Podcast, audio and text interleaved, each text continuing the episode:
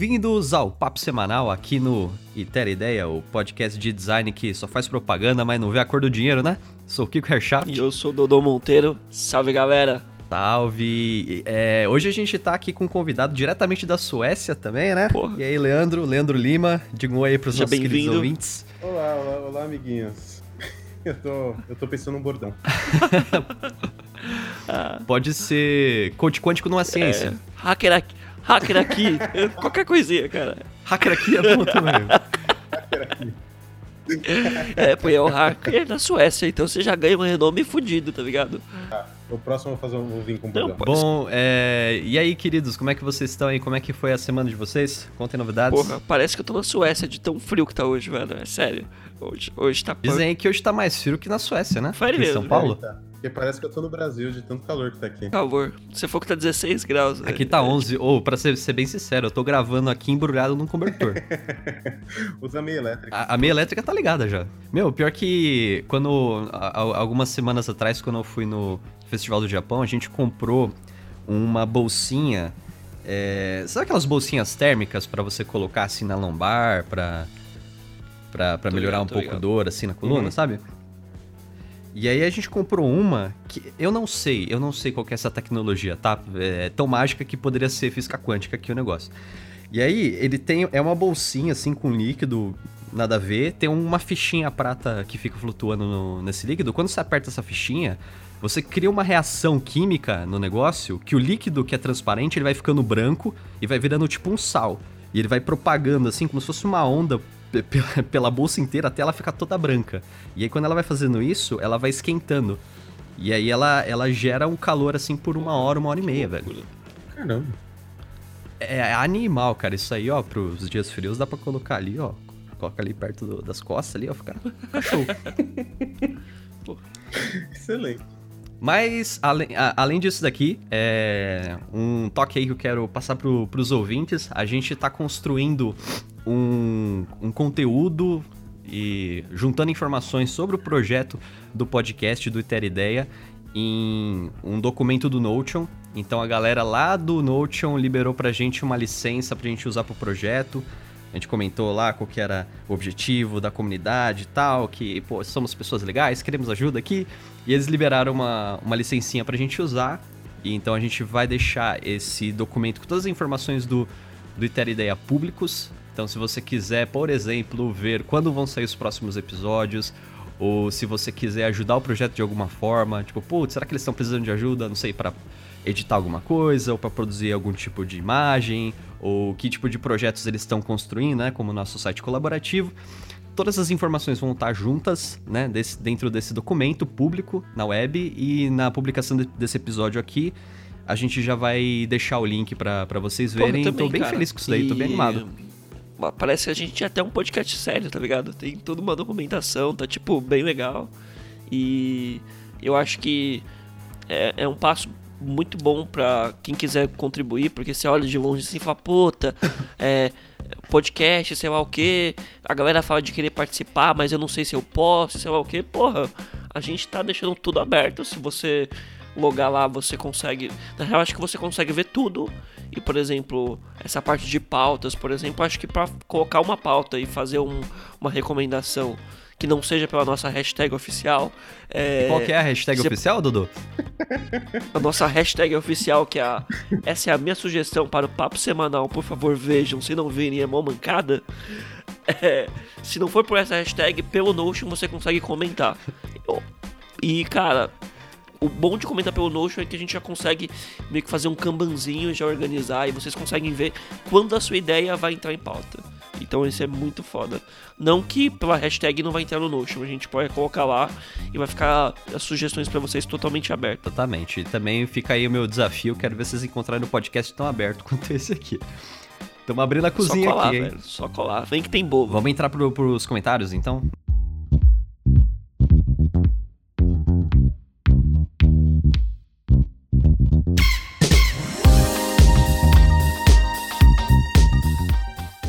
Antes de começar os episódios, vamos só ler uns comentáriozinhos aí. A gente recebeu mais comentários pela nossa hashtag oficial e também pelo nosso grupo do Telegram. Já agradeço de coração. A gente está muito feliz com isso, de receber respostas e perguntas e até sugestões. De verdade, a gente está contando com a ajuda de vocês. A gente recebeu aqui um comentário de, de um ouvinte novo do, do podcast, o Mariano Vale. Ele fala assim: Ei, gente, tudo bom? Sou Mariano, Product, Designer na Track Sale.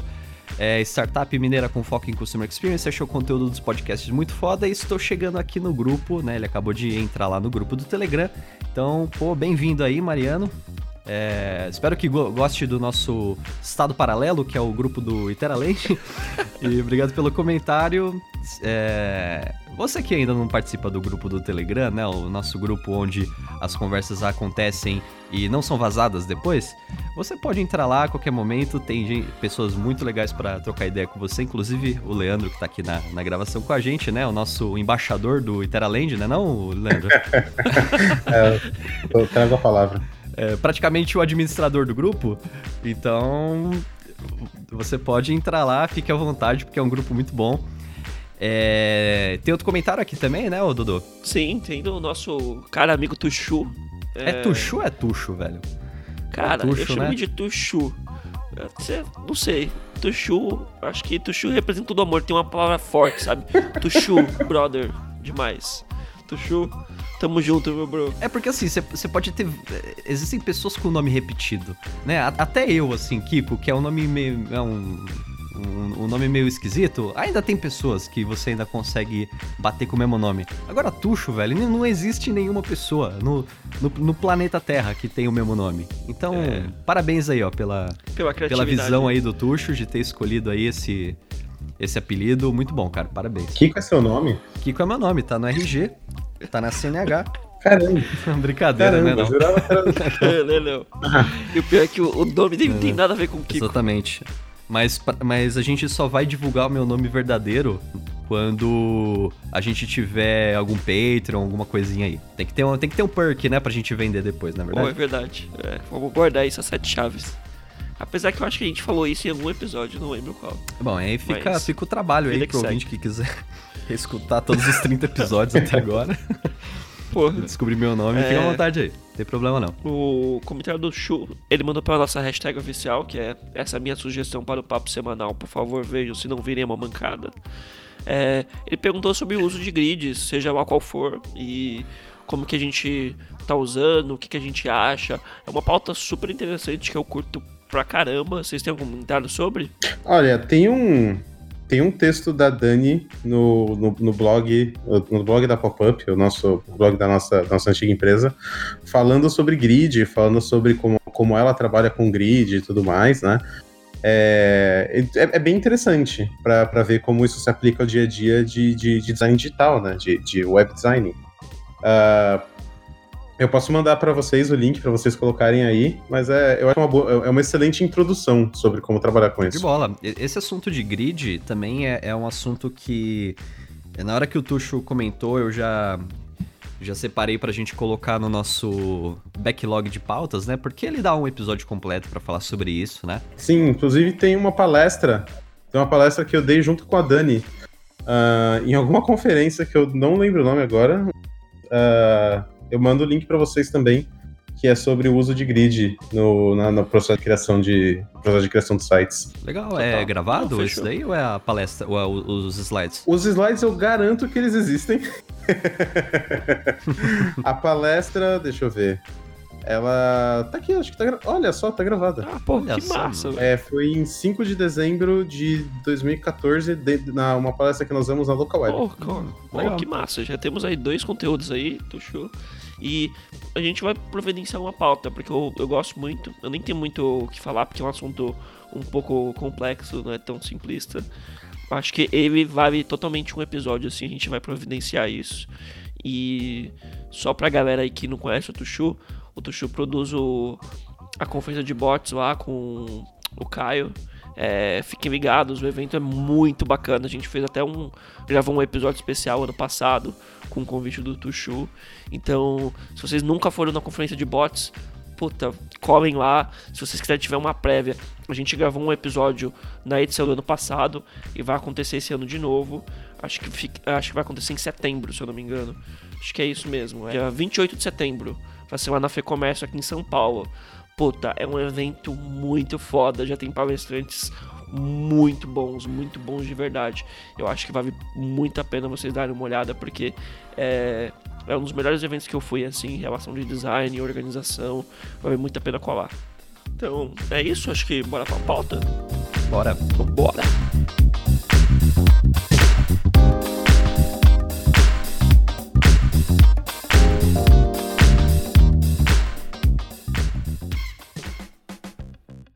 Beleza, para o primeiro assunto aqui então do nosso programa de hoje, a gente tem aqui um artigo, como diria o Dodô, incrível, né? Pra...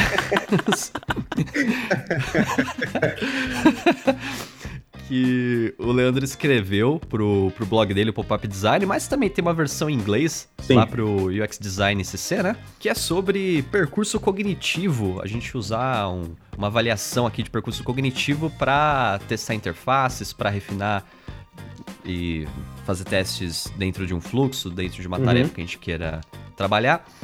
É, antes de qualquer coisa, o, Leandro, explica aqui pro, pro nosso ouvinte que ainda não leu o artigo, mais ou menos, o que, que é o, o, conceito, como mais ou menos é aplicado, e depois eu acho que a gente pode comentar um pouquinho em cima. A ideia é uma.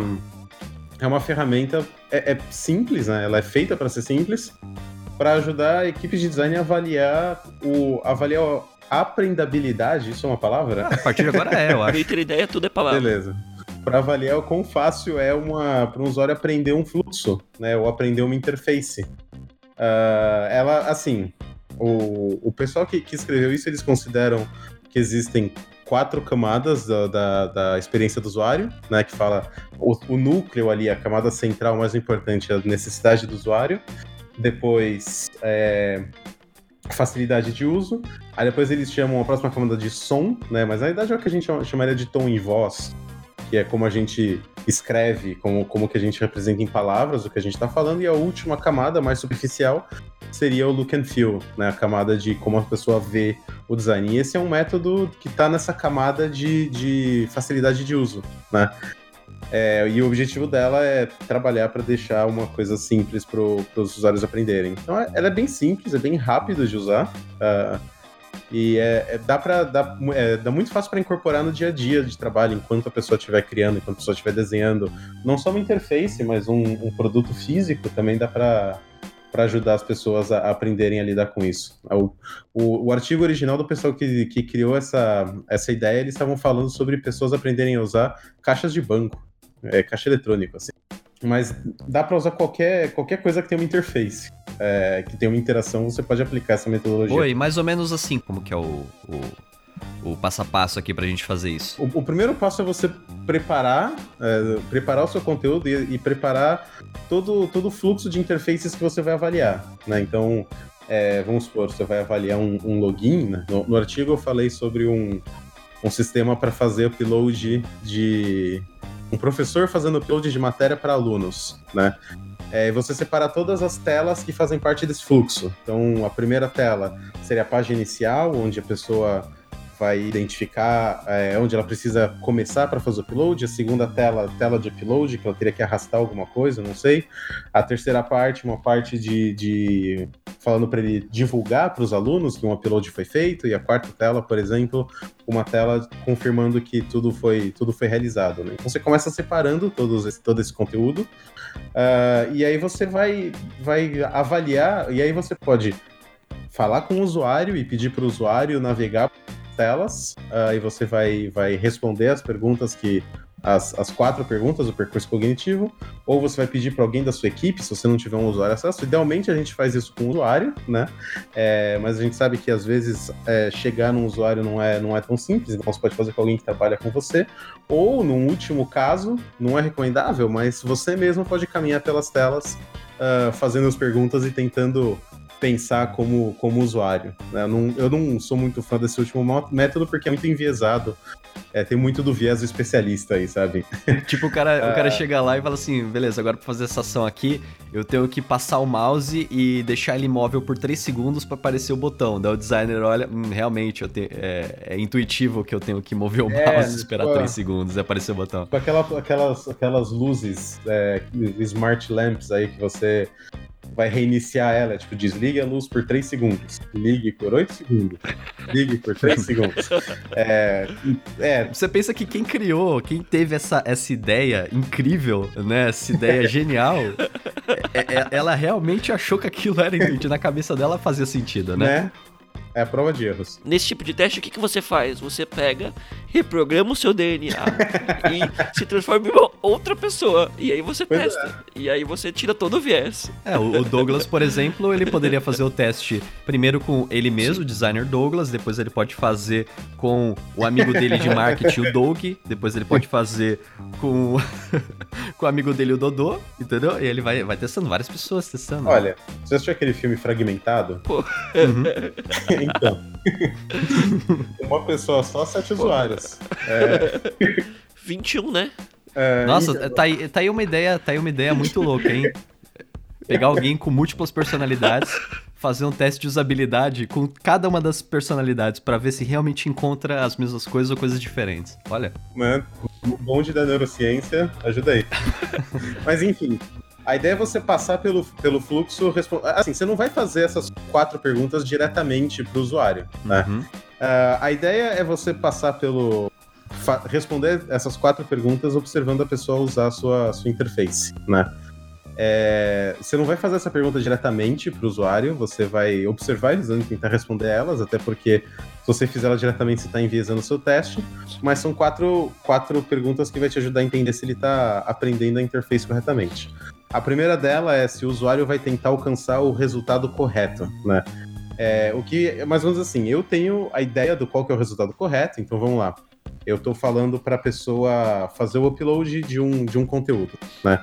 E o primeiro passo, uh, só uma, uma dica para definir passo, o início do passo é quando o sistema apresenta ações para o usuário fazer e espera uma, uma atitude do usuário, e o passo termina quando o sistema é, uma resposta, ou quando o usuário espera que o sistema dê uma resposta para ele. Não precisa necessariamente trocar de tela, mas às vezes trocar de tela é uma, é uma resposta do sistema, né? E a gente faz essas quatro perguntas, três no começo de cada passo e uma no final de cada. Então, no começo do passo, a primeira é: o usuário vai tentar alcançar o resultado correto. Uh, então, vamos pensar no exemplo do professor que quer fazer o upload a gente vai falar assim, ó, o que você tem que fazer para fazer um upload? O que você imagina que você teria que fazer? É, ele fala assim, ó, eu vou, tenho que clicar em algum botão. Aí você fala, tá, ele aprendeu, ele é, entendeu que ele precisa criar, é, clicar em um botão para alcançar o resultado correto. Então, eu posso dizer que sim, ele vai tentar alcançar o resultado correto ali, porque ele sabe que é necessário clicar no botão. A segunda pergunta é: o usuário consegue notar que a ação correta está disponível então, vamos supor que o, o, professor ele é, adivinhe que a pessoa vai clicar, precisa clicar num botão, é, que ele precisa clicar num botão, ele precisa saber em qual botão ele tem que clicar. Né? Ele tem que ver que entre todos os botões que existem, o botão que ele quer clicar está disponível. E a terceira pergunta é se o usuário consegue associar é, a, a, ação disponível com o resultado final. Né? Por exemplo, se o botão chama fazer upload, ele precisa associar isso com o objetivo final dele, que é disponibilizar matéria para os alunos. Né? Se ele não consegue fazer essa associação, ele não vai é, ele não vai clicar no botão correto. A chance dele clicar no botão correto é muito baixa. E depois dessas três perguntas, uh, o sistema vai dar uma resposta para o usuário e a pergunta que você tem que responder é se o usuário, baseado na resposta que o sistema deu, é, vai perceber que ele fez algum progresso em direção do objetivo, né? Então, ele sabe que aconteceu alguma coisa, ele notou que aconteceu alguma coisa, né? Vamos supor, às vezes o sistema apresenta uma ação para o usuário, tipo, para ele arrastar para fazer o upload do arquivo, o usuário vai lá, arrasta, mas ele não percebe, o sistema não dá nenhuma resposta que o upload foi feito, né? Então ele não sabe que ele avançou um passo. É, e se o sistema, se o, se o, se o usuário não foi na direção correta, o sistema explica para o usuário que ele não avançou na direção correta e dá a opção para ele voltar, né? Então, basicamente, são essas Uhum. quatro perguntas que ele tem que ter respondido. Ah, a questão é que isso foi criado em 1994 por quatro pesquisadores, né? E no ano 2000, um cara chamado Rick Spencer, ah, se não me engano, ele estava na Microsoft, ele pensou, tá, documentar essas quatro perguntas é, é muito complicado, né? E ele criou um método mais simplificado. E, e o foco da- da- de simplificar esse método era da, da velocidade e facilitar a Uhum. documentação. Ah, e, e para ser sincero, é o que eu uso hoje, tá? Hoje eu tenho, tenho usado esse método com duas perguntas. Ah, que é, a primeira pergunta é, baseado com as informações disponíveis que o usuário tem nessa tela, ele vai saber o que ele precisa fazer para chegar no objetivo dele. Né? Então, baseado na tela que ele está vendo, ele vai saber que ele precisa clicar no botão que está escrito upload para chegar no objetivo dele. E a segunda pergunta, depois que ele performar, que ele fizer alguma ação, você vai falar, baseado na resposta que o sistema deu, o, o usuário vai entender que ele fez algum progresso? e se ele não entendeu, se ele não fez o progresso certo, ou se ele não clicou no botão certo, baseado na resposta que o sistema deu, o usuário vai entender que ele saiu do caminho certo e como voltar, né? É, e basicamente você faz essa pergunta para todas as telas. E você vai conseguir entender, você vai conseguir ter uma ideia do quão simples está sendo para a pessoa é, aprender a usar aquelas telas. Porque você vai começar a ver se os botões, se, os elementos daquela interface ajudam a pessoa a entender o que ela precisa fazer para chegar no objetivo dela. Pô, que legal. E na, na sua experiência, você acha que, por exemplo, é, essa variação, você normalmente aplica ela separada para saber se as pessoas estão cumprindo o objetivo você acaba testando ela junto com o teste de de usabilidade geral? Você acha que dá para andar os dois paralelos do jeito formal que a galera faz? Ah, olha, eu, eu uso ela de, de duas formas, assim. Ah, eu não, não uso tanto. Às vezes, quando eu faço um teste mais formal de usabilidade, eu acabo tentando responder essas perguntas também, né? Mas ela dá pra fazer quando você tá desenhando wireframe, sabe? Quando você tá desenhando as ações que vão estar disponíveis na tela. Ah, porque o que, ela, o que ela vai testar, assim, ela não vai dizer pra você, ou, ou, essa metodologia, ela não vai dizer pra você se o usuário gostou daquele sistema. ela não vai dizer pra você se aquele sistema é, é bonito, ela não vai dizer se o, se o usuário vai usar aquele sistema de fato. Né? Mas o que ela vai dizer é, dada as opções de interação que o usuário tem disponível, se ele vai conseguir ou não cumprir uma, uma determinada tarefa. E isso dá para avaliar quando você tem só um wireframe. Dá para você mostrar para uma pessoa um wireframe de um, de, um, de, um, de um app com todas as ações que tem disponíveis naquela tela do app e perguntar, ó, se você tivesse essas ações disponíveis, o que você clicaria para avançar para o próximo passo, né? É, e, e, às vezes é o que eu é a maneira que eu mais tenho usado, porque acaba sendo bem rápido assim para é, não, não, demanda muito esforço de eu desenhar uma tela muito grande ou muito bem detalhada para mostrar isso para alguma pessoa, e eu já posso descobrir antes mesmo de começar a investir tempo desenhando a tela onde, a, onde ela não está funcionando, sabe? antes de perder tempo desenhando uma tela que não vai funcionar, eu já posso pensar, tá, todas essas ações vão estar disponíveis na minha tela, é, e dentro dessas ações, a ação 1, 2 e 3 não, não funciona eu tenho que repensar. Só que, só que nesse caso aí, quando você quando você tá usando vai, o wireframe para validar se a, a pessoa vai conseguir conectar os pontos da forma como você espera e conseguir dar um palpite, né, um chute de dentro da interface por que caminho que ela segue para chegar no objetivo dela. É legal. Só que daí, nesse caso, se você tá testando com wireframe, você também fica meio vendido porque algumas pistas, algumas dicas, ela, ela conseguiria pegar pelo é, pela camada mais vai, visual da tela, né? Vamos supor que eu tô usando algum tipo de paleta de cores que eu consigo reforçar com algum tipo de contraste, eu consigo reforçar com algum elemento gráfico, algumas coisas, e talvez não ter isso afete a chance né, do, do, do usuário ele identificar que aquilo ali é um elemento interativo, que aquilo ali é um caminho para ele chegar no objetivo. É, você acha que tem um pouco essa perda de dimensão ou não? Ainda é mais. É, consegue trazer mais resultados do que limitação? Tem, tem essa perda de dimensão, com certeza. Uh, o que acontece é o seguinte: eu. Quando eu tô. A primeira vez que eu rodo esse teste, eu penso muito em, em ações, né? É, eu tento olhar. Eu penso muito em verbos, sabe? E eu tento olhar para aquela interface e pensar, tá, quais são os verbos que existem na minha interface que podem tentar levar o usuário a fazer uma ação. E esse, para mim, é o nível mais cru do, da minha interface que eu quero trabalhar, sabe? Então vai ter um verbo ali, tipo. É... Tá, como, como eu traduzo upload? Mas vai ter um verbo subir, vai ter um verbo ali subir, enviar, é, deletar, editar. Eu penso em toda essa, essa lista de verbos e no, no, primeiro nível, no nível mais cru, eu quero saber se esses verbos estão conectados, se o usuário consegue conectar esses verbos com o objetivo final ou com a tarefa que ele quer cumprir, né? E depois eu, eu até rodo esse teste de novo, até é possível rodar esse teste de novo, para ver se o usuário consegue interpretar, vamos supor que você decide usar uma, uma iconografia, né? Você vai usar, fazer esse teste de novo para ver se os usuários conseguem interpretar e correlacionar a sua iconografia com essas ações que levam ele a, a cumprir o objetivo. Então eu acho que depende muito da fase que você está trabalhando, né? Eu acho que quando estou numa fase de definir a arquitetura da informação, uh, o wireframe me ajuda muito, assim, me ajuda muito a definir quais são os verbos que eu vou trabalhar. Mas se eu estou numa fase mais avançada, é, definindo ícones ou definindo é, elementos visuais para dar uma para dar essa percepção de que é clicável, de que é arrastável, etc. Ter uma interface um pouco mais, mais feita pode, pode dar a resposta que você realmente quer. Uhum. Meu, é, ser bem bem sincero aqui, quando eu terminei de ler o, o artigo e você, você passa assim, desde a parte é, conceitual, do histórico, né, de onde que surgiu, quem, quem foram os pesquisadores que deram início a isso, as variações disso no tempo, depois como que você aplica.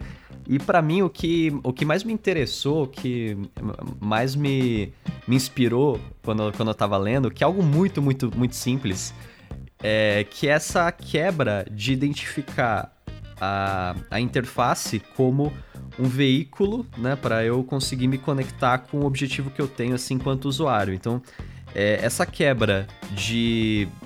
É, em vez de pensar em toda a complexidade que está relacionada à, à, interface, a gente pensa assim: bom, eu vou ter uma série de passos, né, uma série de escolhas.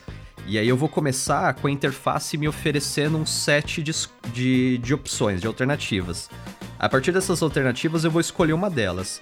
Dessas que eu escolher, eu posso andar em direção ao meu objetivo ou me afastar dele. E aí, quando eu fizer isso, o sistema ele tem que me informar que eu me afastei ou que eu me aproximei. Então eu vou jogar. Assim, é um jeito, é um modelo mental de você pensar a.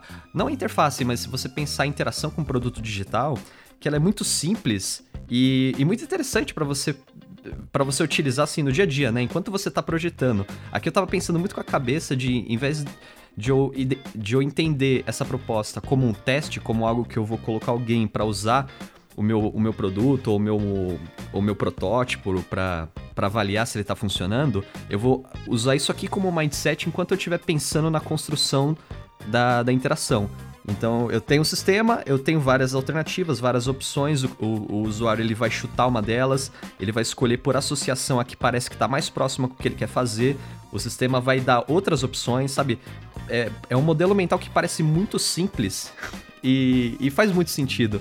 É, essa simplicidade, né, da gente conseguir reduzir um pouco toda essa complexidade de pensar em muitas dimensões e em muitas possibilidades que uma interação pode ter, ou como que ela impacta a jornada, ou como que ela impacta o contexto, a necessidade do usuário, sabe?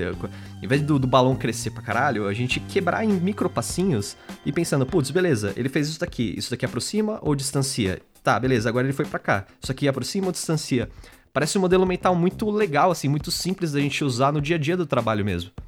Sim, eu, eu acho que o, a, o que eu, a interface faz, né? Ela, ela comunica algumas coisas, mas ela dá opções para o usuário. Né? Se, se a interface não der para você opções de como agir, você vai abrir uma, um produto, vai olhar para aquela interface e falar, tá, eu não sei o que eu faço agora.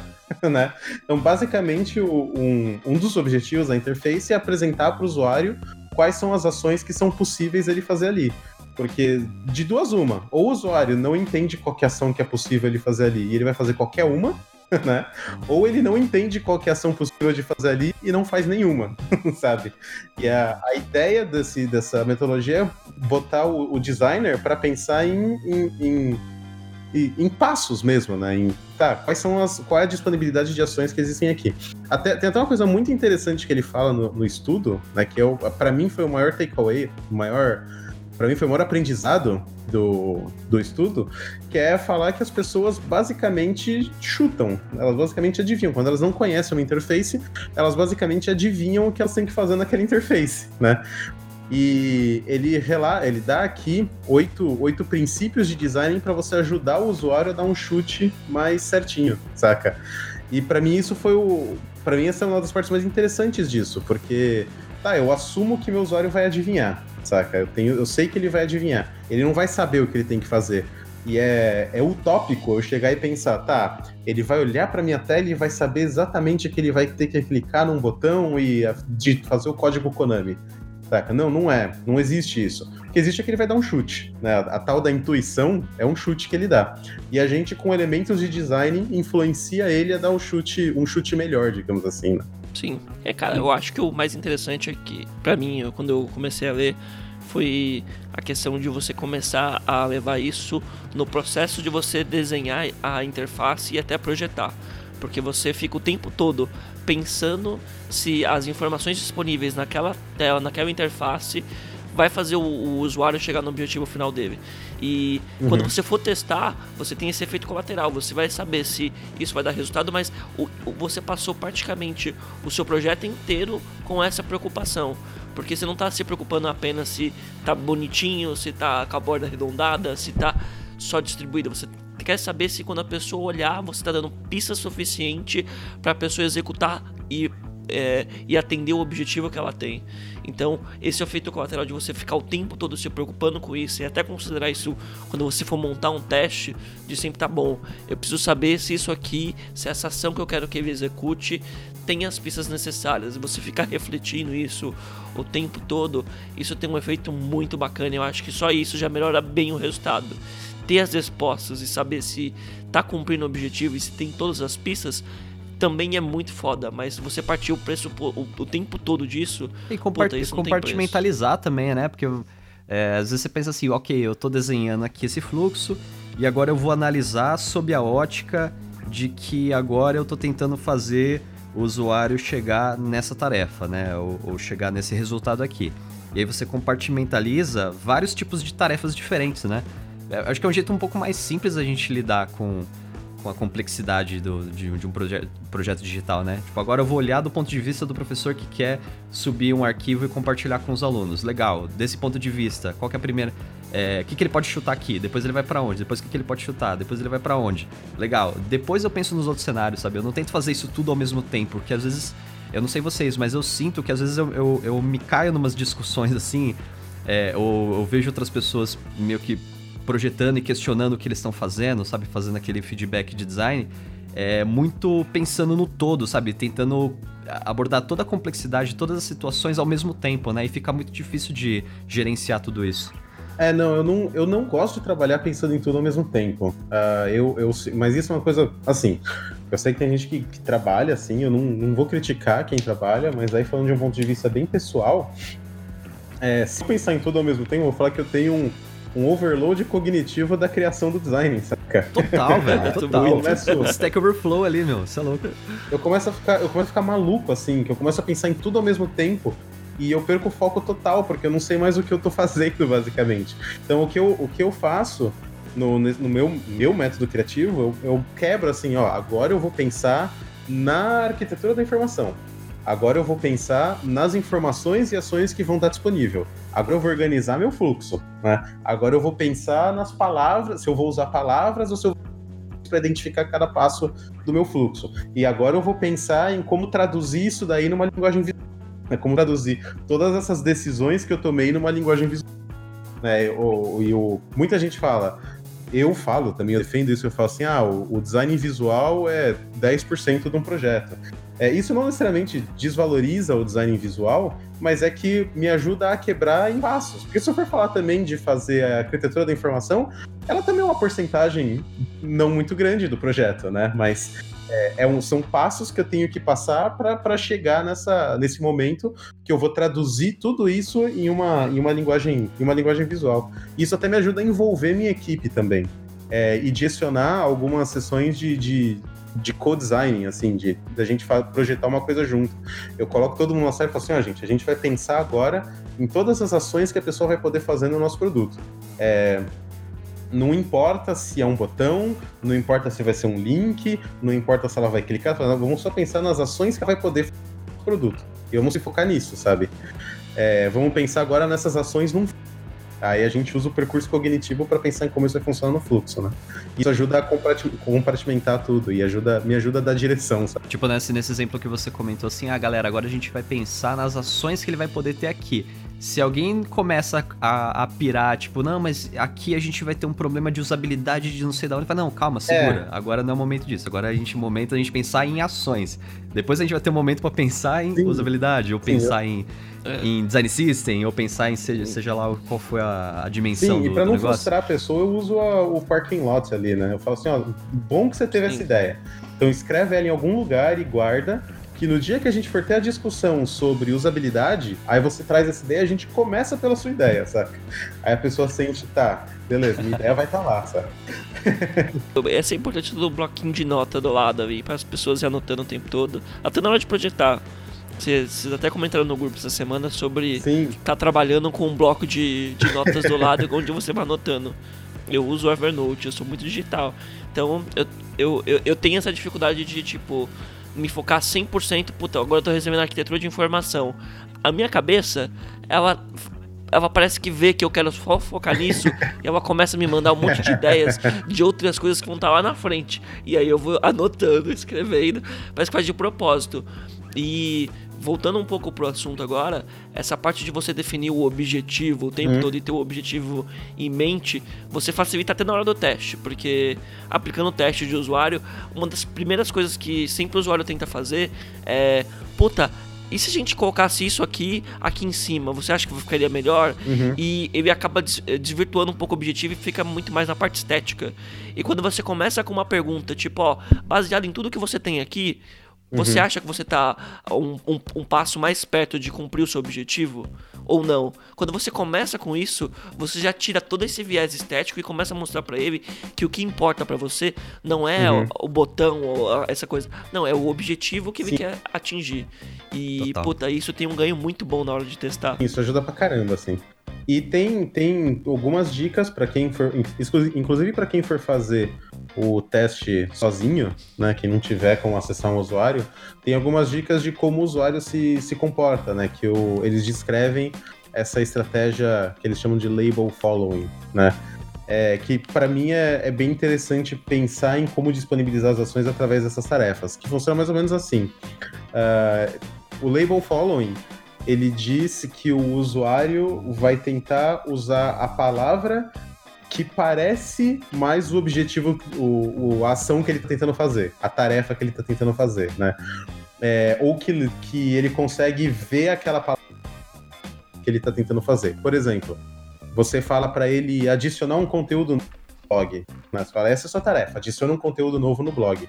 Aí ele vai procurar por links ou por pistas visuais ou por palavras que tem a palavra ou adicionar, ou novo, ou novo conteúdo, alguma coisa que ele consegue diretamente correlacionar com essa com o objetivo que ele está tentando cumprir. Esse é o, é que eles chamam de label following.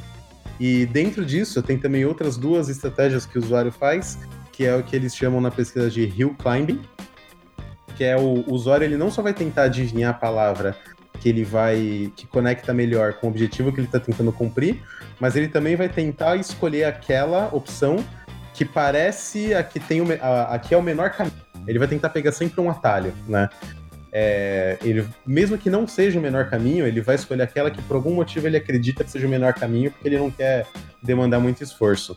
E a outra que ele chama, que ele chama de backchaining, que basicamente assim, se o usuário não encontrou nenhuma palavra que ele correlaciona com aquela ação final, vamos supor que é escrever um conteúdo num blog, ele não encontrou nenhuma palavra que correlaciona isso, ele vai imaginar, ele vai tentar adivinhar qual que é a ação que vem logo antes de você subir um conteúdo no bloco, no, no blog. E vai tentar adivinhar uma palavra Então ele pode pensar assim, tá, subir conteúdo no blog, no blog, antes eu tenho que escrever um texto. Então eu vou procurar um botão aqui que se chama escrever, sabe? É, não está diretamente correlacionada com subir um novo conteúdo no blog, mas está direcionada com a tarefa que ele imagina que seja que venha logo antes. E pensar que as pessoas fazem essa estratégia pode te ajudar um pouquinho mais a se colocar no lugar da pessoa Total, que isso está aí é um insight usando o produto. muito bom, cara. É, tem só, só uma parte que eu, que eu não falei, que são esses oito princípios de design que, que eles comentam para dar um chute bem dado. Que eu acho que são oito heurísticas. é, é, Oito heurísticas de, de, de, de dar um chutaço. São, são as heurísticas que faltaram lá no 7x1, né? No chute bem dado. é, que é interessante seguir quando tá fazendo um design com esse objetivo. Ajuda a planejar um design para a pessoa navegar em flows. Ah, não, não são heurísticas de usabilidade, tá? São, mas são heurísticas para ajudar a pessoa a chutar e se localizar dentro, do, dentro de um flow. Aí eu te pergunto, Leandro, quais são as heurísticas de um chute bem dado? É, agora eu lembrei, desculpa, só, um- só um comentário, eu lembrei daquele falha de cobertura que o Serginho, ele, ele cunhou o termo do chute colocado pra fora. É, e o passe preciso pro lado. Então, Leandro, quais, quais são as heurísticas de um chute bem dado? É, aqui, os princípios de design para um chute bem dado. O primeiro é, para deixar claro o repertório das ações disponíveis, ou seja, é, você tem que mostrar para o usuário quais são as ações disponíveis, senão ele não vai adivinhar alguma coisa que ele não consegue ver. O segundo são use, usar pistas que ajudem o usuário a identificar a ação e conectar com o objetivo dele. É, aí é o label following, né? Então usar um verbo que ajuda ele a conectar, ou para alguns tipos de usuário não é necessariamente um verbo, mas um ícone também pode ajudar ele a conectar. Que é um exemplo, por exemplo, você vai falar recortar, e aí você usa um ícone de uma tesourinha. Né? Você ajuda através de um ícone a conectar o, o, o- a informação visual que ele tem com o objetivo dele, né? Isso aí, considerando que o usuário enxerga, né? Ah, ah, a próxima, a próxima é dar- que as respostas do sistema também ajudem o usuário a conectar com o objetivo. Então, o sistema tem que falar para o usuário que aconteceu alguma coisa. E ele tem que falar para o usuário que aconteceu alguma coisa em direção ao objetivo que ele está tentando cumprir, né? O, o mais clássico disso é, sei lá, o usuário adicionou um carrinho, um, um item no carrinho de compra numa loja virtual, você tem que dar uma resposta falando, ó, o item foi adicionado, né? Aqui você pode finalizar a sua compra. Ah, providenciar maneiras de desfazer ações, porque o usuário vai cometer erros. É, fazer as ações disponíveis serem distinguidas facilmente. É, ou seja, que isso assim, às vezes, eh, isso eu até tive uma, uma discussão esses dias no trabalho, que tinha duas ações que eram muito parecidas, né? É, que era, é, falando em inglês, o cara falou assim, ah, uma coisa era required e outra coisa era mandatory. E os devs tinham uma visão muito clara do da diferença que era entre ser required e ser mandatory, né? Ser requerido e ser obrigatório. E eu olhei e falei assim, eu não vejo a diferença. Pô, se o dev, se o dev sabe, todo mundo Pois sabe. é, Isso é óbvio. né? Isso é intuitivo. Você tem que fazer todas as ações serem distinguíveis de alguma forma. Às vezes é usando palavras diferentes ou às vezes é usando elementos visuais diferentes. Mas o usuário tem que dis- distinguir que são, que são duas ações diferentes, né? É, oferecer poucas alternativas. Esse poucas é um pouco subjetivo. Você tem que saber o que, que é uma, o que, que é pouca alternativa, mas a questão é quanto mais alternativas o usuário tem, maior a chance dele chutar errado, né? É, se eu falar pra você, sei lá, pra você chutar no gol e você tem 35 gols e você tem que chutar no gol certo, ah, a chance de você chutar errado é bem grande. Se você só tem dois, a chance de você chutar o certo é 50%, sabe? Isso aí não é a lei de Rick, né? Daquela que a, que a tomada de decisão ela vai, ela vai ficando mais longa, dependendo do, da quantidade de opções e da complexidade das opções. É mais ou menos isso. e a próxima é pra você, a próxima é para você ter no máximo uma ação difícil de entender. Também esse difícil de entender depende da, da você entender o que, que é o seu usuário. né? No exemplo que eu usei no texto, eu falei, eu usei a palavra criptografar conteúdo, né?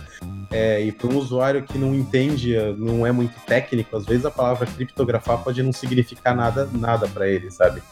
É, o que não significa que você não possa ter uma ação difícil de entender. A questão é que as pessoas tendem a ignorar as coisas que ela não entendem, saca? Ignorar uma, uma ação que ela não entende. Então, se você tem, a, se você tem essa ação difícil, é, imagina que a chance dela ignorar isso na hora de dar um chute é maior. É, no entanto, sim, alguns sistemas, se um sistema complexo, é inevitável que você tenha uma ação difícil com um determinado grupo. É, e por último, é ter o menor número de escolhas possíveis. É, primeiro eu falei o menor número de opções, de alternativas, né? Quando eu falo o menor número de alternativas, assim, dentro de um flow, é, o usuário vai fazer escolhas. Imagina que a cada passo que ele tenha no flow, quando você apresentar um número de ações para ele fazer, ele vai ter que escolher entre uma dessas ações, né? A gente falou ali no, no, no primeiro, o menor número de alternativas, que fala o menor número de maneiras diferentes de fazer a mesma coisa, ou o menor número de ações disponíveis para ele, ele chegar numa, numa, numa, num objetivo, e durante esse flow, o menor número de escolhas que ele tem a cada passo. É, um exemplo que eu, que eu dei aqui no, no texto foi para deletar um arquivo, você pergunta, você quer deletar agora ou depois? É uma escolha. Aí depois, ah, mas se a pessoa escolhe depois, aí fala, mas depois amanhã ou depois de amanhã, sabe? E a outra escolha que a pessoa tem que fazer. E a chance dela sair do, do, do objetivo dela por fazer a escolha errada aumenta quanto, quanto mais escolhas você apresenta para ela também.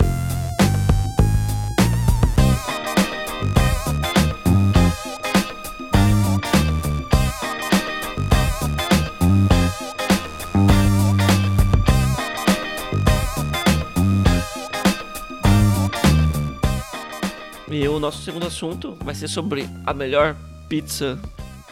Ah, eu, eu fico. Na real, eu gosto mais de Pizza Hut. É, mas cara. vai ser sobre a Nossa. Domino's.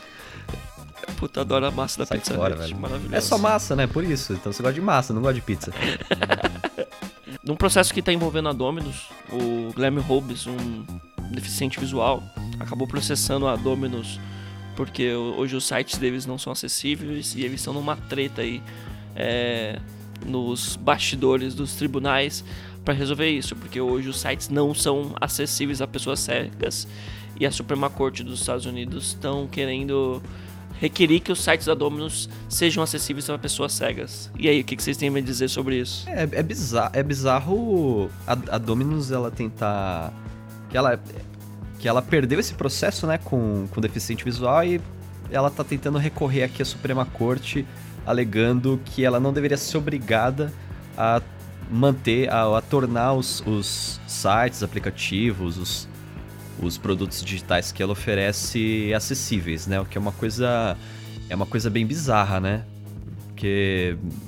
a- Assim, eu- não. Ô, Leandro, você disse que era quanto? Era 40 mil que eles, Era que eles tinham sido condenados a Ah, pagar? uma das notícias que eu li era que era 38. Tava em torno de 38 mil que a pessoa tinha que pagar. Então, assim, meu, 38 mil, né, pra, pra Dominus, cara, é um valor, né, irrisório.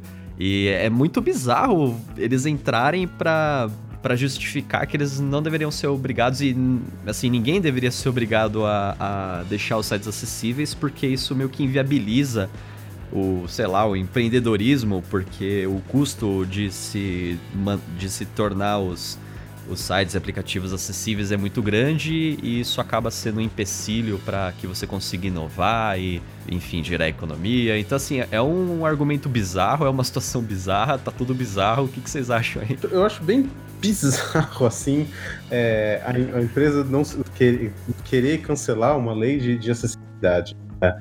É, e pelo que eu tô vendo aqui, o, o- a Dominus, ela alega que isso vai aumentar os custos de produção do site. Eu acho que isso é, isso é uma falácia quando o pessoal trabalha com Total. acessibilidade. tão Exatamente. grande, né? Porque puta, aumenta o custo de acessibilidade se você não pensou na acessibilidade desde o começo, né? Exatamente, esse é o ponto, cara. Porra, fazia o negócio acessível desde o começo, velho. Eu não tinha esse- essa dor de cabeça. Se na concessão ele for acessível, não vai ter o custo extra de acessibilidade. E não é difícil fazer acessibilidade. É, é, essa é a a coisa, assim. Eu, eu já ouvi alguns absurdos de, de, sobre isso. Falar assim, ah, não, mas é que eu só queria testar uma ideia rapidinho. E fala, cara, fazer ela acessível é inclusive mais fácil, porque assim, um, um segredo. HTML é acessível. Sim. saca? A gente zoa ele com o nosso design system. Quem quebra é a gente, né? é, em teoria o HTML ele é feito para ser acessível, né? É, pensar em acessibilidade não é, não é um bicho de sete cabeças e não, não tem que ser visto como um inimigo do desenvolvimento. Ah, e eu acho essa- esse posicionamento da Dorimon mais, o mais preocupante, assim. Porque isso sim, inclusive porque é uma empresa gigante, né?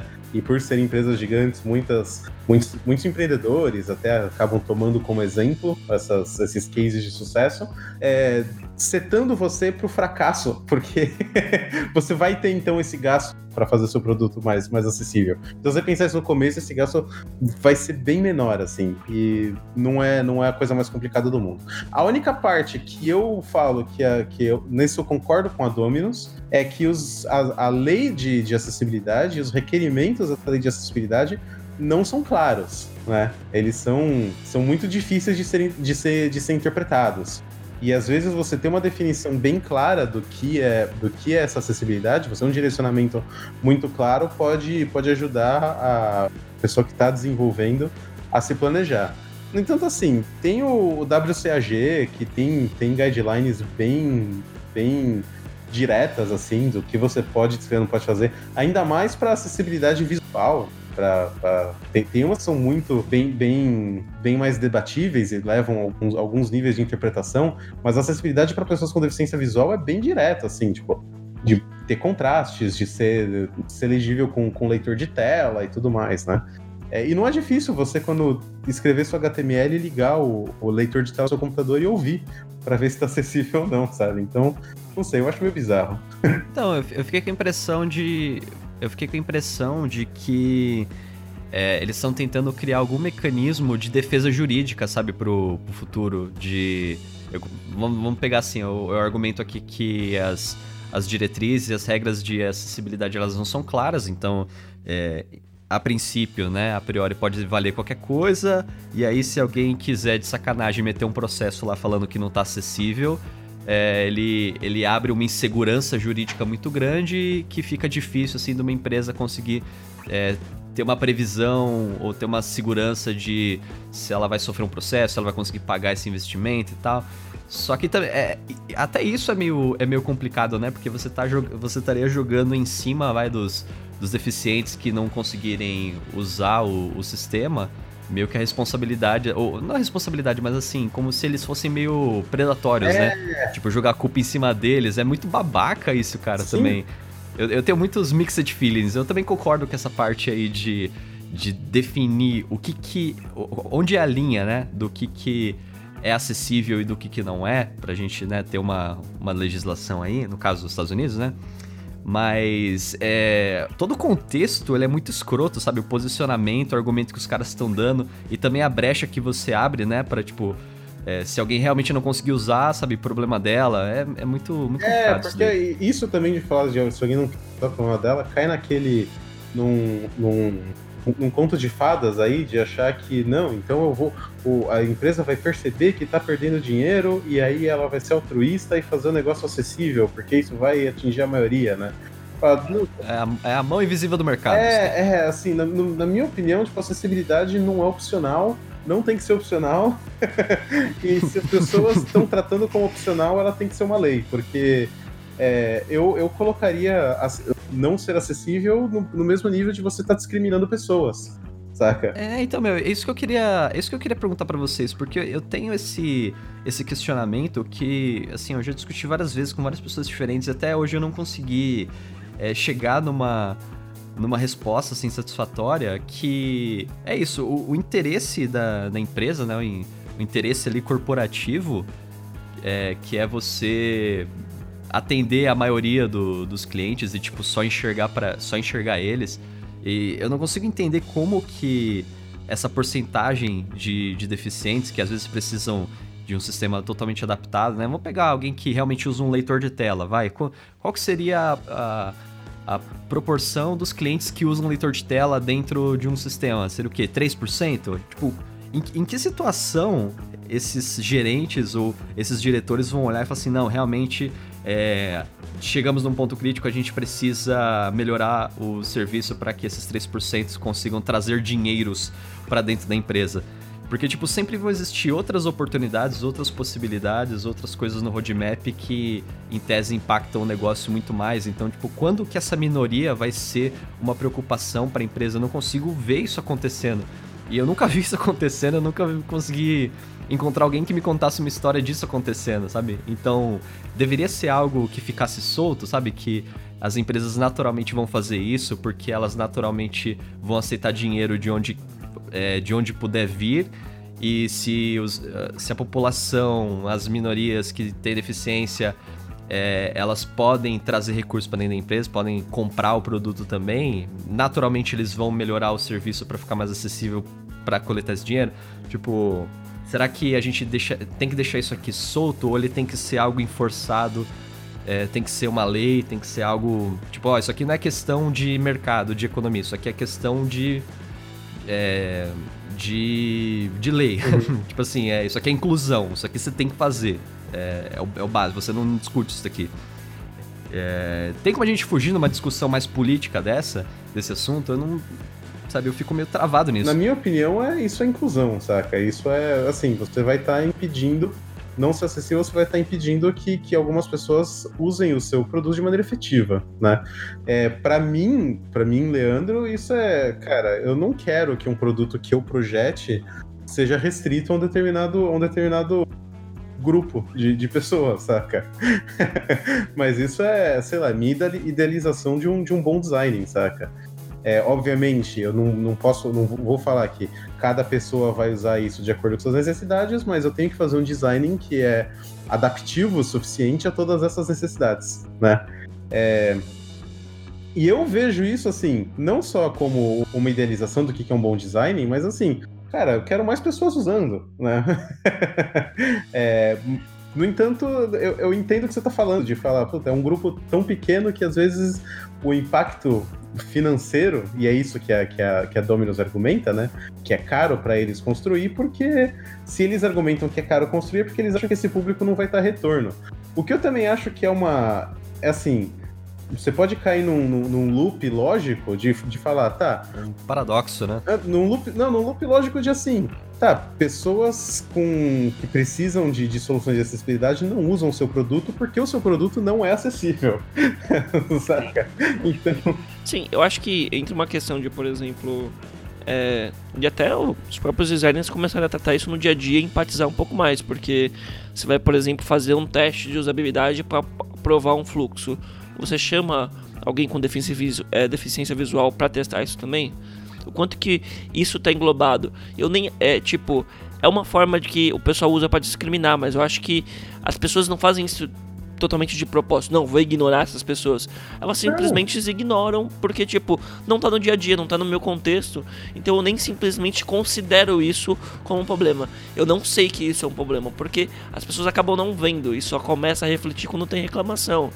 Tipo, nesse próprio projeto da Dominus, é, no artigo do The Verge, eles comentam que a Dominus reinvestiu mó grana e refez o processo inteiro, passou por rebrand, redesenho da, marca, da, é, redesenho da, da marca, da tecnologia, do aplicativo e do site. Se tivesse englobado a parte de é, de acessibilidade dentro desse projeto, o projeto não ficaria tão mais caro. O grande problema deles e é o argumento deles é que hoje, se eles forem mudar tudo que eles fizeram é, de todas as marcas, todos os sites, todos os apps que eles fizeram em rede mundial, vai custar mais ou menos 3 milhões de dólares por site ou por aplicativo que eles vão ter que mudar. Isso vira um custo muito grande. É porque não foi considerado no começo. No processo, puta, isso aí seria muito menos. Eu acho que cabe uma responsabilidade de até nós, designers, começar a considerar todo esse processo de acessibilidade como um todo. Toda vez que você for fazer uma estimativa de um projeto, falar, ó, oh, vou levar tantas horas para fazer isso aqui. Tá, e mais tantas horas porque eu preciso tornar isso acessível. Do mesmo jeito que você precisa parar para pensar no responsivo de um site, você precisa também parar para pensar na parte de acessibilidade, sabe? E a galera tem uma, um pensamento muito é, muito bitolado em produtividade, né? Tudo precisa ser MVP, tudo precisa entregar mais rápido, tudo precisa ser ágil. E, putz, cara, não sei, precisa todo MVP ser inacessível, né? Será que a gente não consegue um, um meio termo, alguma forma de, pelo menos, já que a gente vai pensar em coisas escaláveis, é, é, coisas exponenciais, né? E eu sei que o que eu estou projetando ele tem uma possibilidade de crescer muito, mesmo que eu esteja entregando MVP. É, eu já também não posso pensar em como a acessibilidade também vai se tornar escalável, sabe? Pra ela não quebrar lá na frente. Pois é, e tem, tem duas coisas que, eu, que eu, é interessante na fase design, que é assim, é, quantas, quantas personas, a gente fala muito em criar persona, né? Quantas personas é, você tem que, que você coloca no persona que ela precisa de soluções acessíveis, né? Pessoalmente, eu nunca vi um produto, quando eu chegar e falar assim, tá, quais são as personas desse produto? Eu nunca vi um que considerava isso na hora de montar esses, esses públicos-alvos, saca? É, o que pode, pode levar a isso. Produtos que são leitores de tela provavelmente tem uma persona. Sim, né? o voice over, o voice over provavelmente tem. Sim. É, e... o, o, Hugo, né? Aquele leitor de Libras, provavelmente. Né? É, mas a Dominos eu acredito que não. Até pela resposta dele. Ah, e outra coisa também é quantas pessoas. E aí vai de diversidade da equipe, assim. É, quantas, quantas pessoas é, você trabalha e você pede feedback que precisa de, de uma solução de uma solução é, de, acessível, né? É, e eu falo por mim assim, hoje eu sou, hoje eu tenho sido muito chato do contraste, no, inclusive no meu trabalho. É, eu tenho sido muito chata de, puta, aqui não tem contraste, aqui não tem contraste e tudo mais. E há um tempo atrás. Leandrinho WCAG. é, é. E é, mas isso eu comecei porque há um tempo atrás, assim, front-end, front-end developer, e o cara era daltônico, né? É. Aí eu mostrava meu design para ele, cara, tá uma bosta, saca?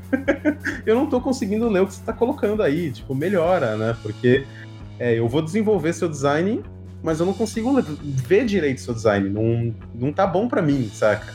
E eu pensei assim, cara, tem uma pessoa aqui do meu lado que é daltônica e eu desenvolver meu design é, sem ver o que ela tá desenvolvendo, porque às vezes ela pode perder algum detalhe ali, né? E isso abriu meu olho muito, assim, pra falar, caraca, olha, muita coisa aqui que eu tava fazendo e era bonita, né? Zero acessível, sabe? Uh, ter, ter, essa diversidade dentro das equipes também uh, ajuda muito a abrir o olho para você pensar em soluções que, que, atingem um público maior, sabe? Com certeza, a Domino's não tem uma persona que precisa de acessibilidade e para ter falhado tão miseravelmente com, com produto para pessoas cegas, ela não deve ter tido ninguém que testou isso, sabe? É, e aí fica a nossa reflexão de, por exemplo, começar a considerar mais essa parte de acessibilidade num projeto como um todo, de tornar isso parte do processo. Dá uma olhada na, nos guidelines do WCAG, que são, meu, maravilhosos.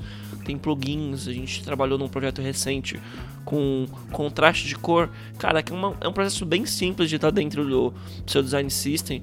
Você pode ir lá e testando e altera em escala isso muito facilmente. De saber se todos os seus botões estão com contraste para todas as pessoas, para vários tipos de visões. Então, eu acho que tornar isso parte do processo é um caminho que todo designer deveria ter, deveria estar isso tipo na grade básica de qualquer faculdade de ensino de design, tornar qualquer produto acessível, porque não, a gente não está falando de meia dúzia de pessoas, estou falando de milhões e milhões de pessoas. É, você pode até tentar não ver, mas essas pessoas existem.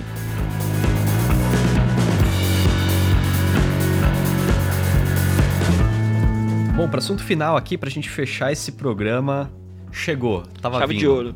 Tava vindo aqui, Olha ó, o monstro é, vindo, olha o monstro vindo. Olha o bicho vindo, olha o bicho vindo, moleque. Assim, há tempos a gente tava pedindo, Figma, por favor, meu, manda plugin, faz plugin, porque o diferencial do Sketch é plugin, porque o futuro é plugin, e o, e o Figma é o único que não tem plugin, e pronto. Tá aí, ó.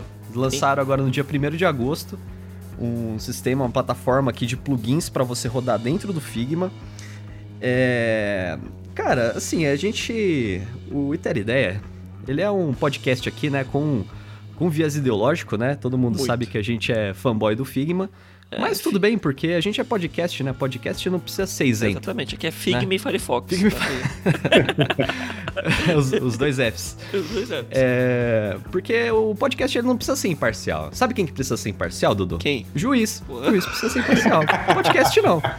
Podcast não precisa. Então, assim, a gente é extremamente parcial aqui com o Figma, a gente adora. Eu, eu cheguei, inclusive, agora que quando eles lançaram esse, esses plugins aqui do Figma, eu cheguei até a, a bolar aqui, velho. Que eu construí um Figma, um, um pluginzinho ontem. Olha, vou falar pra você. É, do zero, de não sabendo absolutamente nada de, de como montar um plugin. Até ter um plugin rodando, eu levei aí umas 4 horas, 4 horas e meia.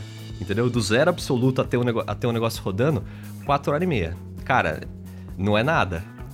Não é nada. É muito bom. É muito bom isso, hein, velho. Um tempo de uma, de uma costelinha no, no, no, bafo. É, é tipo isso.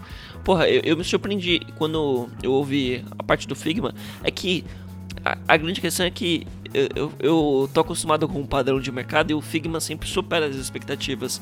E quando fala, puta, vou lançar isso aqui, você acha que vai vir tudo meio cagado, meio relém, meio zoadinho? E cara, o jeito que o Figma trouxe a plataforma de plugins, até a parte de documentação para as pessoas que vão fazer plugins, que tipo, isso já é do caralho. Você não precisa ficar lá se desdobrando, tem todo, tem toda a documentação super fodida, me lembro até Unity, que tá ligado, eles dão um respaldo para a comunidade, tanto para a comunidade que vai usar os plugins, que é o que normalmente todo mundo faz, tanto para a comunidade que vai fazer os plugins, que também são duas fontes super importantes. E cara, o Figma fez e fez muito bem feito. Puta que pariu. assim, tem, tem algumas limitações, né? Porque a gente tá acostumado com aquele, aqueles plugins, tipo tipo sketch, né? Plugin de Photoshop, que eles eles entram na interface, né? E eles viram meio que um parasita, né? Parece um câncer ali que, que, que cola ali na, na interface e não sai mais, certo? Sim, é o conceito de super app, só que para plugins. É. No, no, no, caso aqui do, do Figma, agora que eles lançaram, eles, é, eles trabalham um pouquinho diferente, assim, você ainda não tem é, nenhum plugin que ele roda na que assim que ele acopla na interface que nem tipo o InVision lá que cria uma, um, um painel só dele ele, ele é muito isolado ainda das coisas. Então, tipo, você tem o seu, seu canvas lá, criando as layerzinhas, e aí você clica pro lado direito, ele tem um menuzinho dentro do, do das opções do, do menu ali que você consegue rodar um plugin. Aí quando você roda um plugin, esse plugin ele pode abrir uma caixa de diálogo, tipo um modalzinho. Nesse modalzinho, o plugin pode fazer o que ele quiser, ele pode, ele pode rodar até 3D, se ele quiser. Só que daí, é, desse plugin, você pode fazer alguma ação que afeta o seu canvas. Mas assim, toda a interface do Figma em si, eles não mexem. Pelo que eu entendi, isso daí é por causa de, de escalabilidade e performance. Então você consegue permitir com que as pessoas usem o Canvas, acessem os documentos e façam modificações no Canvas do jeito que, que elas quiserem com o plugin. Porém, você isola o plugin para ele não ficar rodando em background, para ele não conflitar com outras coisas, sabe? Para ele não, não subir o, o, processamento de memória. Então você meio que compartimentaliza. E assim, você quer rodar o plugin? Beleza, abre o plugin, roda e fecha. E vai para próxima. Então assim, eles conseguem garantir também um pouco da performance, né? Porque o Figma, diferente das outras plataformas, ele roda na web. E a web a gente sabe, né, que é a cracolândia aqui das plataformas para você desenvolver qualquer coisa. é difícil sair algo saudável da web. Entendeu? Porque é, é, é, realmente é difícil você controlar a performance. Então, assim, é uma preocupação muito forte deles. E por ser uma preocupação forte deles, acaba sendo algo né, nessa, nessa qualidade aqui que, que a gente encontrou. Então, cara, eu, outra coisa que eu achei muito, muito legal também, que o processo de criação de plugin, ele tá meio que integrado na ferramenta. Você tem um menuzinho lá do próprio Figma que você consegue abrir e, tipo, criar um plugin novo ali mesmo. E aí, como ele é uma linguagem web, você consegue usar HTML, você consegue usar JavaScript para montar né, o seu, a estrutura do seu plugin. Ele fica bem acessível para designers que manjam um pouco de front, né? Que nem, que nem é o meu caso, que nem é o caso de vários outros designers que estão próximos ali do front, manjam um pouquinho de JavaScript, já conseguem montar um plugin. E aí, vamos supor que você está trabalhando. E aí, de repente, você está arrastando quadrado para um lado e para o outro, fala assim, nossa, meu, puta trampo, é, tinha que ter um jeito aqui de automatizar esse negócio. Você ali mesmo, você vai lá e cria um plugin novo e começa e consegue tipo trabalhar ali em cima, testar dentro da própria ferramenta, sem nenhuma ideia bizarra, sem nada, sabe, sem nenhuma plataforma louca de, de, de baixar a biblioteca, de instalar, fazer setup nem nada. Você cria um plugin rapidinho, já testa ali no browser, funcionou, você sai usando. É, nossa, é, mostra que os caras tipo realmente olharam não só é, o lado do usuário, né, do designer, de conseguir usar vários plugins ao mesmo tempo, mas também do lado de quem vai criar, e seja quem vai criar um dev ou seja quem vai criar um designer. Achei isso bem legal. Pô, isso é muito massa. E o fato também de todos os plugins estar tá meio que linkado nessa plataforma deles, você não precisa ficar caçando no GitHub de N pessoas para poder é, achar um plugin bem feito e ficar testando para ver se ele vai funcionar. Puta, isso para mim facilita muito. Você não é obrigado a compilar um plugin e subir ele. Tipo, meu, ele é muito bom. Essa facilidade de testar o plugin a hora que você quiser. Ontem o Kiko tava mexendo assim, em todo lado, falou, puta, vou fazer bolinhas, sem bolinhas. É, aqui na, na interface. Você pega, faz, ó, mexe em tamanho, título, um monte de coisa e tipo, numa facilidade muito foda, muito foda. Mas vamos comentar um pouco aí, que plugin você achou aí de bom, que você falou, puta, esse aqui é muito foda aqui. Cara, para mim, o mais legal de todos, assim, tem vários muito legais. Tem, tem inclusive alguns que o Leandro gostaria, porque usa bastante planilha. é, mas o que eu mais gostei é um que chama Figmotion.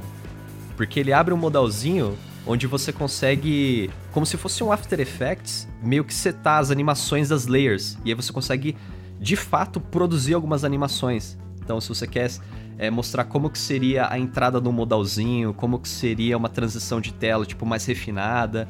É, além dos GIFs, né, que eles acabaram de implementar, se você quiser fazer é, alguma brincadeira nesse sentido, você só escolhe o frame, abre o pluginzinho, vai, vai criando pontos-chave lá na, na, timeline, que nem se fosse um, um After Effects, assim, anima, roda, exporta um videozinho e, meu, assim, mata uma, uma dor que a gente tinha aqui há tempos, né? Eu e o Dodô, a gente tava outro dia tentando fazer uma animação super simples de um cardzinho. Cara, Nossa. a gente usou o quê? Uns três softwares diferentes, depois a gente desistiu, tipo... foi pro pro After Effects, só que daí o After Effects não suportava o que a gente queria, a gente jogou direto depois do Photoshop, foi um... Nossa, foi um parto. Fora que tem que ficar relembrando os, os skills de After Effects, me traz um passado obscuro que eu não queria lembrar. e aí, mas tipo, foram, a gente usou uns, uns 3, 4 softwares para fazer um, um gifzinho bem feito com uma, uma boa qualidade e tipo, porra, tudo isso só para isso. Aí se o cliente pedir alteração, tem que usar tudo de novo. E agora o Figma traz isso meio que nos pluginzinhos, eu acho muito foda. Eu achei um outro também que chama DataVisor. Acho que esse o André ia gostar. Que você consegue importar um JSON ou um CSV com uma planilha e ele transforma essa planilha do CSV para um gráfico no Figma. É, esse subiu ontem e falei, caraca, velho, isso é muito Caramba, foda. Um gráfico como? Tem gráfico de dispersão, tem gráfico de coluna, tem gráfico de pizza, tem. Cara, caramba! Caramba. Isso eu achei muito foda porque facilita. Eu já tive muito que, tipo, puta, faço o gráfico lá para converter os dados tudo certinho na, no Google Sheets. E aí depois eu quero fazer uma apresentação bonitinha, eu tenho que desenhar esse gráfico no Figma. Total, nossa. acabou. Acabou, cara. Exatamente. E tem até aquele outro lá que ele faz um sync do Google Sheets. Então você cria uma planilha, né? Que vai ser, vai ser como se fosse um banco de dados. Uhum.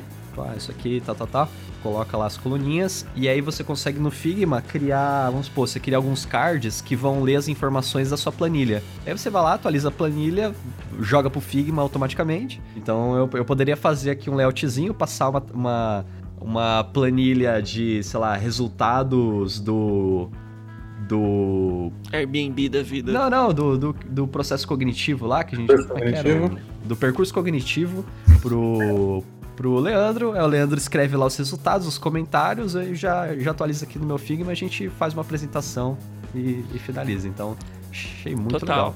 Puta, muito legal. O, evento, o exemplo que nesse plugin eles deram assim foi uma pegada meio Airbnb, assim, que o cara pega e coloca lá, tipo, é, uma foto, aí tem a categoria daquele estabelecimento, o nome dele e, e aí o cara seta tudo isso pelo Google Sheets, vai copiando o link das imagens, tudo pelo Google Sheets, faz uma puta tabelona e aí só seleciona os componentes que ele quer importar essas, essas informações e atualiza tudo automático.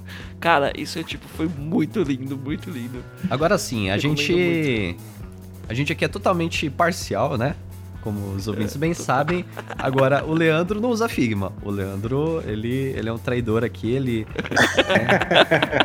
É, ele é, Eu ele é sou, é, sou lá no meio. Ele é old school, né? Ele ainda tá trabalhando aí na idade do bronze. E. então, assim, Leandro, eu queria saber, assim, do, do ponto de vista aí do, no usuário aí de, de sketch, né, no seu caso, o que que você, assim, uhum. do que você ouviu a gente falar disso daí, né? É, como, como que tá sendo assim a sua, sua percepção sobre o assunto? Você acha interessante de alguma forma ou você acha que é só hype de quem é Fig, Figma Lover? Olha, assim, eu sou, tão, eu sou tão velho que eu uso pouquíssimos plugins de sketch também. Uh, cara, no meu sketch eu acho que só tenho um plugin instalado. Que é um, um, um de. InVision, né? Certeza. Não, não é. Não é. Uh, o Runner. É o Runner. Runner, Runner é bom. Pra eu achar elementos, porque eu trabalho aqui com com trabalho com design system, então para achar os componentes do design system eu uso Runner. Ah, cara, o único plugin do Sketch que tá, que tá instalado. Ah, e do Abstract para fazer as versões, né? É, assim, e essa parte de usar o. De, essa parte de usar é, planilhas para alimentar conteúdo é, é, bem interessante, porque um, uma das, um dos grandes problemas que eu tenho às vezes quando eu estou planejando uma interface é alimentar ela com, com conteúdo real. Né? Tanto que uma, uma das grandes coisas que eu perco tempo, às vezes, alimentando conteúdo real, eu, eu usava o Framer que me ajudava nisso. Mas, assim, também, como boa parte do meu trabalho, eu, eu trabalho com. Hoje eu, eu, digo que eu sou um. Eu, eu não faço tanto interface assim, eu não faço tanto X, boa parte do meu trabalho tá em é, fazer planilha, uh, ter alguma coisa que eu consiga traduzir essas planilhas de uma maneira visual, isso para planejar apresentações e tudo mais, me, me ajuda bastante. Até uma característica do trabalho que eu tenho feito ultimamente é. Eu não tenho trabalhado tanto com interfaces, então Excel para mim é uma. Não Excel, planilhas para mim tem sido uma coisa muito, muito mais presente no dia a dia do que o próprio Sketch. É, e um, tem, meu, tem uma variedade incrível de plugins.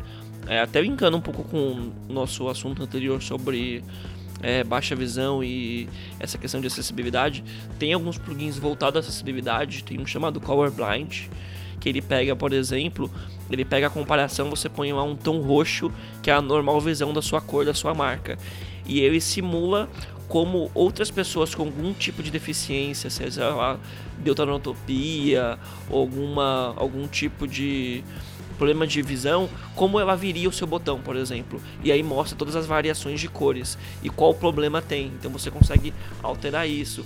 Tem alguns também que analisam o contraste de cor para saber se você está atingindo os parâmetros do WCAG, se está no Double A, se está no Triple A e como e você consegue alterar em tempo real ali, colocando um pouquinho mais de brilho, tanto no background quanto na, no, na cor do seu texto para alterar um pouquinho essa variação para você alcançar o nível de acessibilidade para as pessoas conseguirem enxergar isso. Tipo, puta, são uns recursos muito bons que, sinceramente, se a Domus tivesse usado, ela talvez não gastaria 3 milhões durante o processo. Ô, louco, na cara não, cara. não. Nossa. É que não é só contraste, né? Eu vou falar uma coisa, eu acabei de criar uma conta no Figma. É, ouvindo vocês falar. Pronto, mais um. é, Figma, Figma, pague esse podcast, porque. Aqui tem fã. tá aberto aqui no meu browser agora. Então, cara, essa que é a beleza, ó. Se, se eu quiser, meu, agora eu te passo. A gente tá montando, né, o o arquivo lá do Notion com todas as informações do podcast. A gente tem inclusive assets que a gente usa para montar os conteúdos do programa. Então, que nem as capinhas que a gente faz pro papo semanal, ele tá no arquivo do Figma. É só eu te passar um link aqui que você pode mexer em cima se você quiser, entendeu?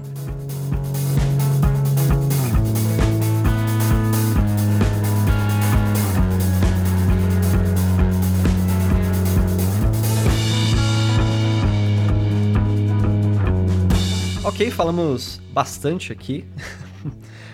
É, um pouco de testes, um pouco de tretas de acessibilidade, um pouco do, do nosso nossa paixão, né? Nossa paixão que, que segue imortal, né? Assim como uma música de Sandy Júnior, que é o Figma. Inclusive eles voltaram, né? Muito bom. É... Caro ouvinte, espero que você tenha curtido muito esse papo. Eu queria agradecer muito assim, a participação do Leandro. É, Leandro, Fica à vontade aí para dar um toque final pros, pros ouvintes, se quiser deixar algum jabazinho, algum link de contato tal, o espaço é seu, fica à vontade. Uh, meu contato, eu mando o meu Twitter para você, tem, tem aí na postagem, uh, coloca lá. Que o, o meu Twitter basicamente se resume durante a semana a falar de design e aos domingos a falar de Fórmula 1. Conciso, consistência. Tá certo. Ó, oh, mas o, o Leandro, ele me deu a dica de, de assistir aquele. É, correr para. Como é que é o, o inglês? Porque o, o, o, título em português da série da Netflix é, é meio zoado. É correr para. É, é, Driving to Survive. Driving to Survive. Foi o Leandro que me apresentou a série Driving to Survive da Netflix.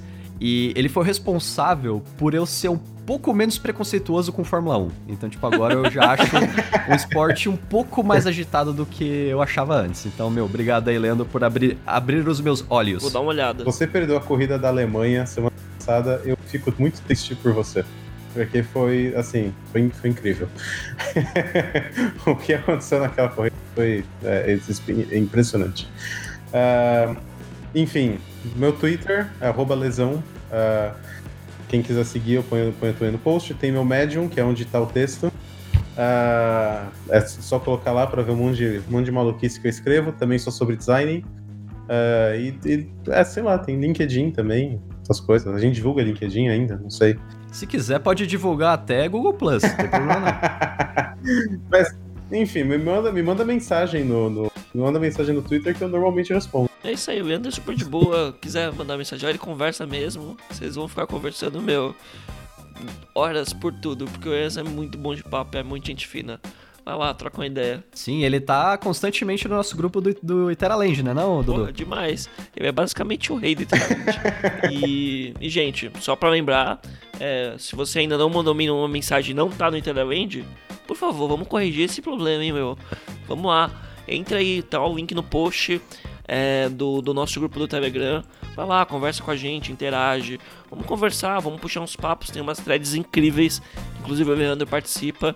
É, e tem outros papos, loucuras de tudo. Tem conspirações, tem amor do Figma, Asta tem crítico sobre o Figma. Asta Xeran. Asta Xeran.